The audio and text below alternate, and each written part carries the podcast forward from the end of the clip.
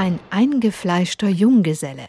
Heutzutage gibt es Motto-Shirts mit dem Spruch eingefleischter Vegetarier.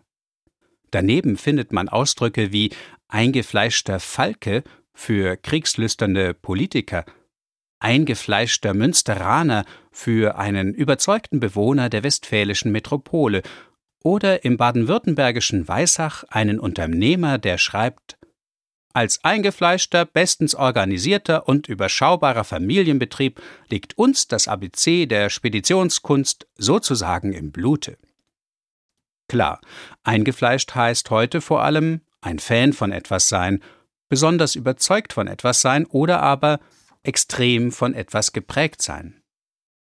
Die bei weitem häufigste Verknüpfung ist allerdings die Redewendung ein eingefleischter Junggeselle sein. Gut, so eine Einstellung kann einem schon in Fleisch und Blut übergehen, wie eine weitere Redewendung sagt. Wie aber hängt das alles mit dem Advent zusammen? Nun, eingefleischt ist eine sogenannte Lehnübersetzung des lateinischen Ausdrucks incarnatus, und die kam ursprünglich nur in Bezug auf Christus vor. So heißt es im Glaubensbekenntnis et incarnatus est de Spiritu Sancto ex Maria Virgine.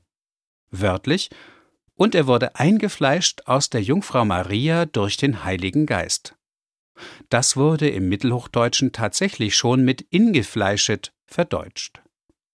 Der durch den Heiligen Geist ins Fleisch gekommene Gottessohn blieb nun, trotz vieler Frauen in seinem Leben, unverheiratet.